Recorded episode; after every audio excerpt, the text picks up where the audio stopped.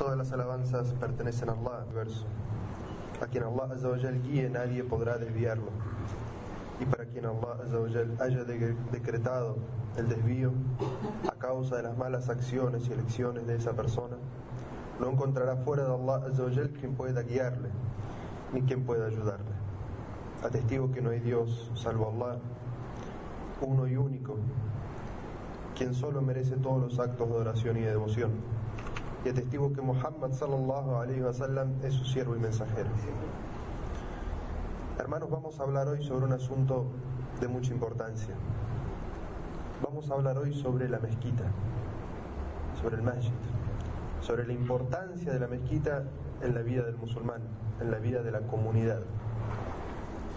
La palabra masjid proviene en el idioma árabe del verbo trilítero sajada, que significa prosternarse, postrarse.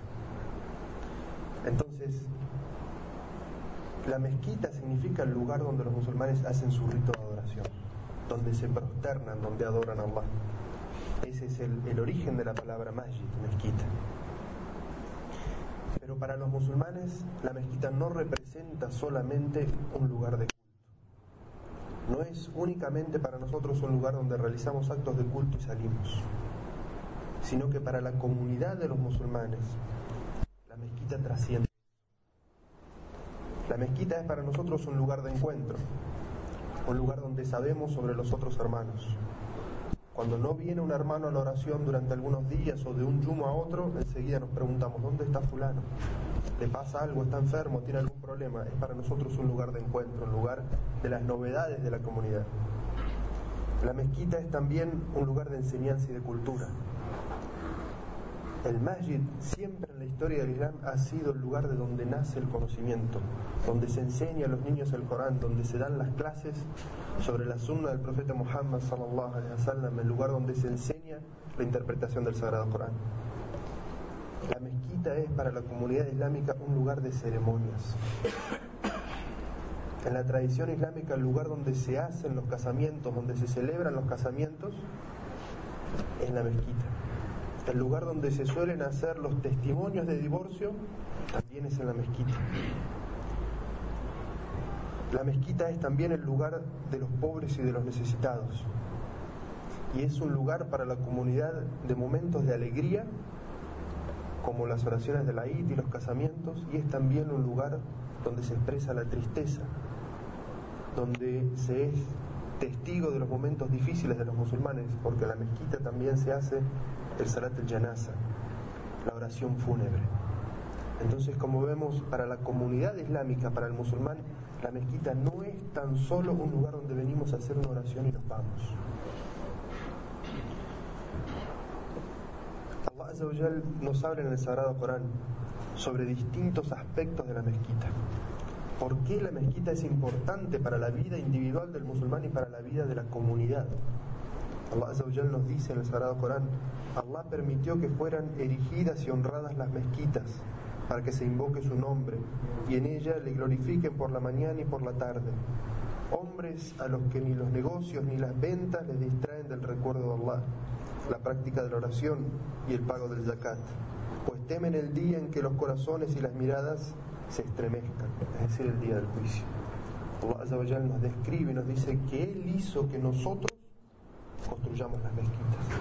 Es decir, construir la mezquita, formar parte de la construcción de la mezquita, es una orden de Allah. Y la construcción de las mezquitas es de dos formas. Está la construcción edilicia, es decir, construir el edificio donde va a ser la mezquita. Esa es una parte. Y tiene una recompensa enorme. Pero la construcción de la, de la mezquita es también visitarla, hacer las oraciones en ella, asistir a las oraciones, asistir a las actividades islámicas que se hacen allí, participar tanto de los momentos de alegría de los musulmanes como de los momentos de tristeza de los musulmanes. Ambas cosas son importantes, la construcción del edificio y también hacer que la mezquita sea un lugar vivo. Allah nos dice que Él nos ordenó hacer las mezquitas para que se recuerde frecuentemente a Allah por la mañana y por la tarde, para que se glorifique a Allah Dice, los hombres que van a las mezquitas son hombres a los que ni los negocios ni las ventas les distraen del recuerdo de Allah. Y se narra en un hadiz de Abu Huraira radiallahu anhu. Esta es una historia de Abu Huraira. Dice que él fue a un, a un mercado y vio que los musulmanes estaban todos ocupados haciendo sus negocios, vendiendo, comprando. Fue a la mezquita y vio algunas personas que estaban en la mezquita, algunos orando, otros leyendo el Corán, otros estudiando. Volvió el tiempo al mercado y vio a las mismas personas que estaban ahí todo el día, comprando, vendiendo, haciendo su comercio. Entonces se paró en una de las esquinas del, del, del mercado y gritó, musulmanes, ¿acaso no saben que en la mezquita se están repartiendo la herencia del mensajero de Allah? Esos musulmanes que estaban escuchando Abu Huraira tenían su corazón aferrado a qué? Al negocio, el dinero. E enseguida pensaron que Abu Huraira estaba hablando de que se estaba repartiendo la herencia monetaria, es decir, dinero del profeta sallallahu alaihi wasallam. Y dejaron lo que estaban haciendo y se fueron corriendo fueron corriendo a la mezquita, pensando que iban a encontrar que se estaba repartiendo oro y plata. Pero cuando llegaron a la mezquita encontraron que algunos estaban orando, encontraron que otros estaban estudiando, que otros estaban leyendo el Corán. Entonces se volvieron donde Abu Huraira y le dijeron, solamente hemos visto gente que está realizando actos de adoración. Entonces Abu Huraira les relata un hadith del profeta sallallahu alaihi wasallam que dice, así es, esa es la herencia del profeta sallallahu alaihi wasallam. Por cierto que los profetas no dejan en herencia ni oro ni plata, sino que dejan el conocimiento, la fe. Quien se aferra a eso, quien lo consiga el conocimiento y la fe, ha agarrado la herencia de los profetas. ¿Y cómo era la mezquita en la época del profeta sallallahu alaihi wasallam? Nosotros escuchamos la palabra mezquita hoy y nos vienen a la mente imágenes de grandes y hermosas mezquitas, alhamdulillah. Sin embargo, en la época del profeta Muhammad sallallahu alaihi wasallam, cuando emigró de Meca a Medina, lo primero que el profeta sallallahu ordenó a sus compañeros hacer es construir su mezquita. ¿Y cómo era la mezquita del profeta? La mezquita del profeta sallallahu alaihi wasallam era quizás más pequeña que esta mezquita en la que estamos nosotros hoy. La mezquita del profeta sallallahu alaihi wasallam no tenía techo. Cada vez que llovía la mezquita del profeta sallallahu alaihi wasallam se llenaba de agua. El piso no tenía alfombra de grandes cerámicos. El piso de la mezquita del profeta sallallahu alaihi wasallam era de tierra. Y se narra que en las oraciones del mediodía el suelo estaba tan caliente que los sahabas ponían la manga de su camisa en el lugar donde iban a poner la frente. Y que cuando terminaban de hacer la oración tenían la frente llena de tierra. Esa era la mezquita del profeta sallallahu alaihi wasallam en cuanto al edilicio el edificio. Pero cómo era la mezquita del profeta sallallahu alaihi wasallam en cuanto a la vida. A la mezquita del profeta sallallahu alaihi wasallam no entraban todos los musulmanes de Medina para hacer las oraciones. Incluso se hacían oraciones por turno. Entraban algunos, oraban y tenían que salir, la mezquita estaba llena para que pudiera entrar otro grupo. Así era la mezquita del profeta sallallahu. En su época todo se hacía en la mezquita. Deliberaciones, las asambleas, las oraciones,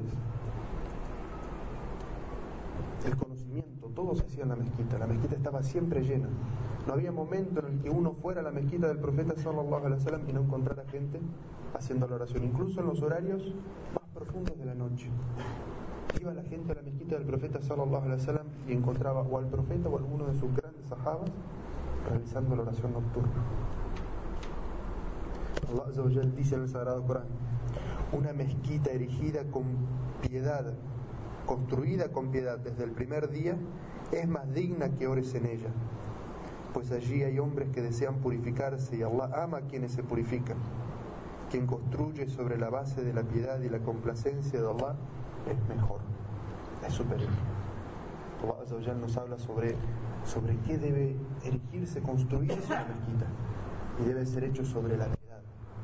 Y eso es sobre dos cosas, hermanos. Primero sobre los bienes halal, ilícitos.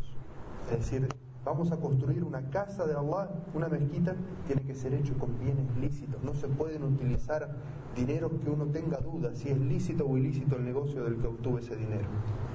Y lo segundo, la intención debe ser la de complacer a Allah, no la de hacerse ver como alguien generoso ante la gente, no la de construir una mezquita porque hay sedición en la comunidad y como no me gusta aquí esta gente voy y hago mi mezquita en la calle de enfrente. No. La intención de construir una mezquita debe ser la de adorar y la de complacer a Allah únicamente. Por eso el profeta sallallahu alaihi wasallam dijo, quien construya una casa para Allah en este mundo, Allah Azza le construirá a él una casa en el más allá. El profeta sallallahu alaihi wasallam, la frase es muy evidente.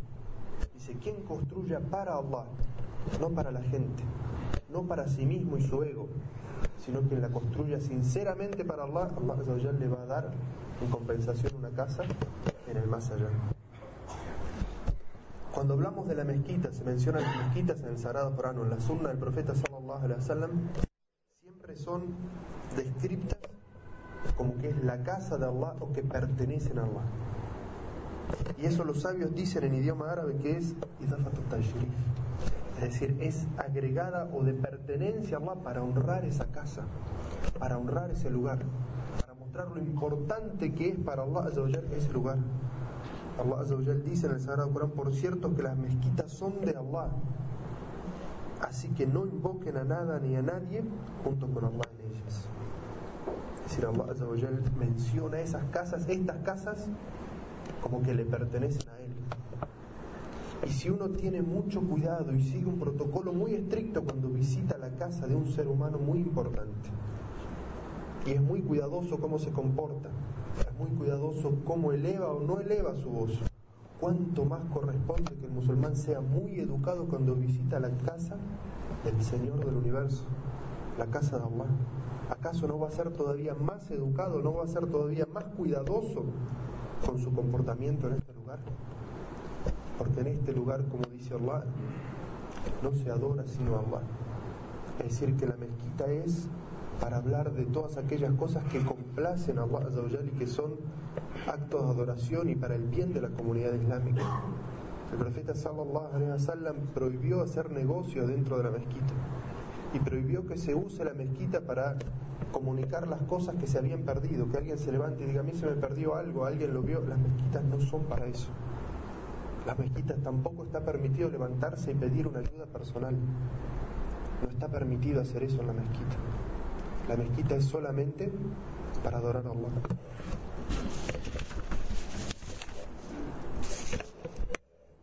La mezquita es el lugar que Allah más ama sobre la tierra. En un hadith se habla de que las mezquitas se ven para la gente que está en el cielo de la misma manera que nosotros que estamos en la tierra cuando vemos el cielo vemos las estrellas. Es decir, cada vez que miramos el cielo por la noche y vemos esas luminosidades, esas estrellas, de la misma manera la gente que vive en los cielos, cuando mira hacia la tierra, ve las mezquitas como puntos de iluminación, como estrellas. El profeta sallallahu alaihi wasallam dijo, el lugar más amado sobre la tierra para Allah son las mezquitas. Y el lugar más desagradable para Allah sobre la tierra es el mercado.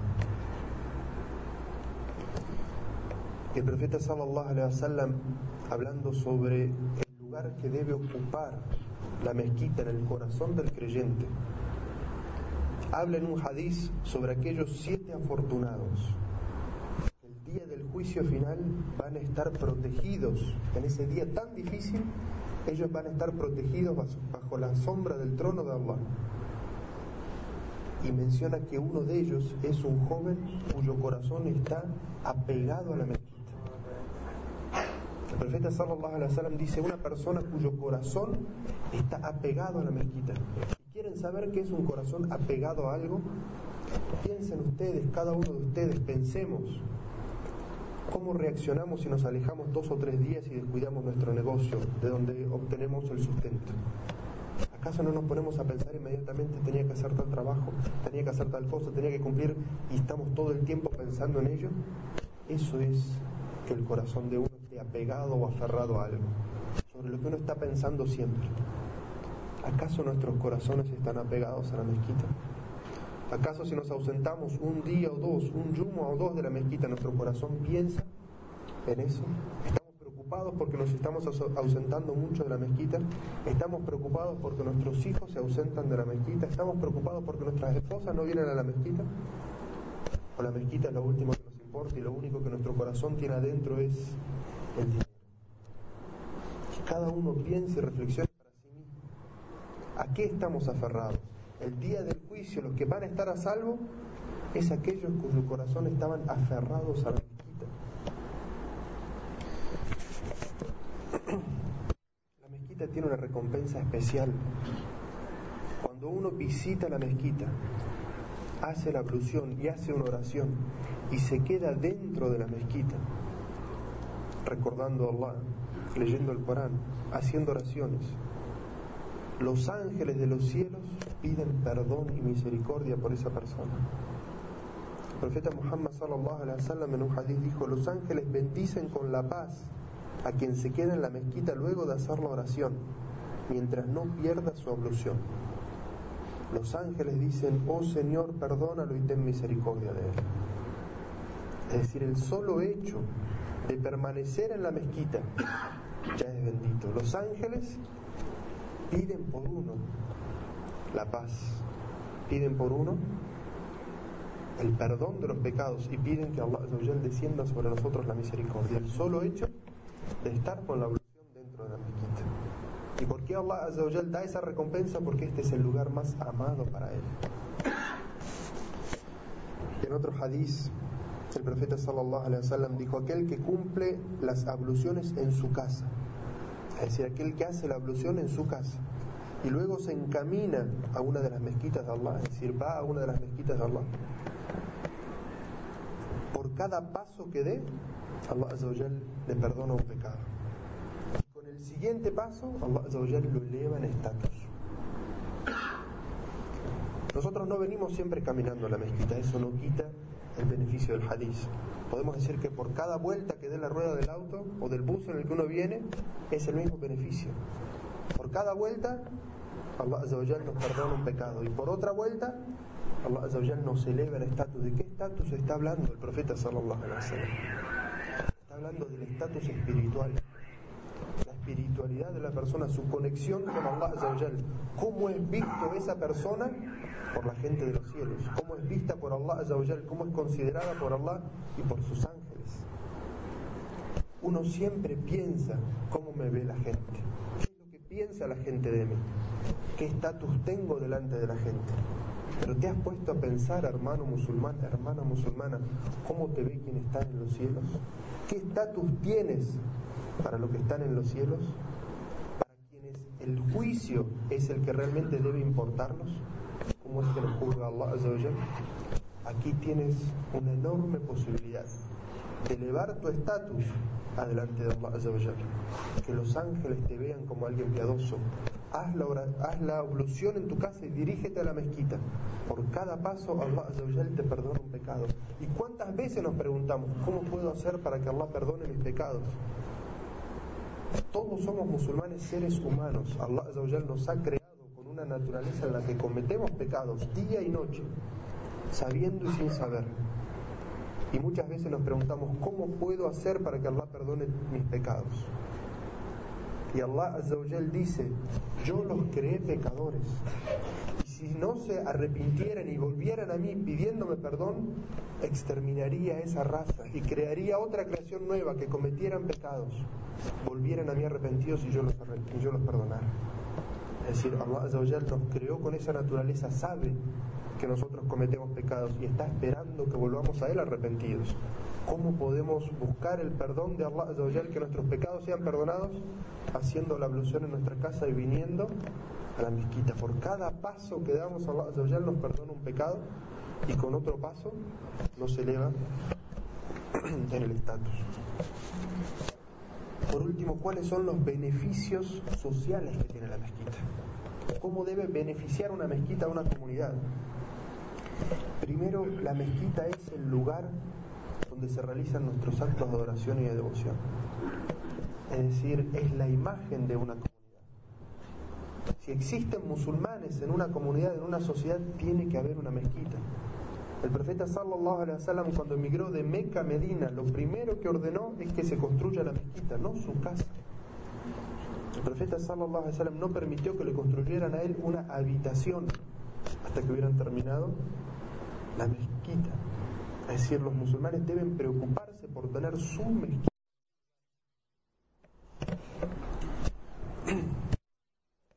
Es también un lugar donde los musulmanes reciben a los dignatarios y a los representantes de otras religiones. Es el lugar donde nosotros citamos a la gente importante para que nos conozca como comunidad. Y es donde citamos e invitamos a los representantes de otra religión para hablarles sobre el Islam, para dejarles en claro quiénes somos nosotros, qué creemos y cuáles son nuestras acciones. Y por eso el profeta sallallahu alaihi wasallam recibió a los dignatarios de Najran, a los cristianos de Najran que venían a preguntar al profeta qué era el Islam, el profeta sallallahu alaihi wasallam los recibió dentro de la mezquita. Y se narra en un hadiz que incluso cuando llegó el horario de la oración de ellos, rezaron dentro de la mezquita, su oración. Entonces eso también nos deja ver que aquellas personas que piensan que los no musulmanes no pueden ingresar a las mezquitas es una, idea, un concepto equivocado. Los musulmanes recibían a los no musulmanes y les enseñaban sobre el Islam en la mezquita. Esa era la, obra del profeta sallallahu alaihi wasallam. Así lo hacía él. A los grandes dignatarios, a los representantes de la religión cristiana de Najran, en la época del profeta sallallahu los recibió dentro de la mezquita. La mezquita es el lugar donde los musulmanes resuelven los asuntos comunitarios lo que se llama Ashura, la asamblea de los musulmanes, porque los musulmanes deciden sus asuntos en Shura. Allah nos ha enseñado cómo debemos plantear nuestros problemas y buscar la solución a nuestros problemas como comunidad. Eso es a través de la asamblea. La comunidad tiene que elegir un representante, un líder. Pero el profeta sallallahu alaihi wasallam, que era la máxima autoridad de los musulmanes no tomaba todas las decisiones sin consultar a sus compañeros, sino que les enseñó de una manera muy didáctica a los musulmanes cómo tienen que solucionar sus problemas, cómo tienen que tomar sus decisiones. Hagan una asamblea en la mezquita, escuchen la voz de la gente, sus opiniones y luego basado en eso tomen una decisión. Y cuando tomen una decisión se encomiendan a Allah, no se vuelvan para atrás. Pero la forma de tomar las decisiones en la comunidad no es que una persona decide lo que quiere, sino que debe ser una asamblea. Y eso está mencionado en el Sagrado Corán. Y la sunna del profeta Muhammad sallallahu alaihi wasallam es que las asambleas, la yura, ¿dónde se hacía? En la mezquita. La mezquita es el lugar donde los musulmanes, y con el adab, con el respeto y la educación que se debe al lugar de la mezquita, es que se deben realizar las asambleas de los musulmanes. Los musulmanes no se gritan unos a otros, no se insultan unos a otros, no se faltan el respeto unos a otros. Con el respeto que corresponde al estar dentro de la mezquita es la forma en que los musulmanes se hablan unos a otros y expresan su opinión. La mezquita es el lugar donde se da asistencia al necesitado. Profeta sallallahu alaihi wasallam emigró a Medina y los musulmanes emigraron de Meca a Medina, muchos de ellos no tenían dónde quedarse. Muchos de ellos no consiguieron. El profeta sallallahu alaihi wasallam hermanó a los emigrantes con los ansar, con la gente de Medina, uno con uno. Esa persona de, Medina que recibía al emigrante le daba la mitad de su casa, muchas veces le daba la mitad de sus bienes, pero había más emigrantes que gente de Medina. ¿Dónde el profeta sallallahu alaihi wasallam ponía esa gente que no tenía dónde comer, no tenía dónde dormir, no tenía nada? Había un lugar que se llamaba Ahlus Sufa, que estaban en un banco, en una parte de la mezquita del profeta sallallahu alaihi wasallam y allí se quedaban. Es decir, el profeta sallallahu alaihi wasallam nos enseñó que la mezquita puede ser el lugar donde se puedan quedar aquellas personas de la comunidad que no tengan dónde quedarse que tengan una necesidad pueden quedarse en la mezquita. Cuando hay una situación como la que estamos viviendo en este momento, gente que pierde su casa, por las lluvias, por la inundación, la comunidad está en la obligación de ayudarlo. Y si no hay donde pueda quedarse hasta que bajen las aguas, hasta que pueda recuperar su casa, pues la mezquita es el lugar donde los musulmanes deberíamos ofrecerle a esa gente para que se queden. Las mezquitas no es para que sean bellas por su alfombra y estén limpias y vacías. Las mezquitas, como nos enseñó el profeta sallallahu alaihi wasallam, es para que sea un lugar vivo socialmente, esté viva, se ofrezca ayuda a los pobres y a los necesitados. Y por último, vamos a mencionar que la mezquita es también el lugar de las ocasiones especiales para los musulmanes. Es el lugar donde se realizan los casamientos, donde se festeja la Eid. Es el lugar donde los musulmanes debemos mostrar nuestra mayor alegría y participar de las ocasiones felices de los musulmanes. De la misma manera que tenemos que participar de los momentos tristes y difíciles de la vida de los musulmanes. Quiero Allah hacernos comprender la importancia de la vida de la mezquita.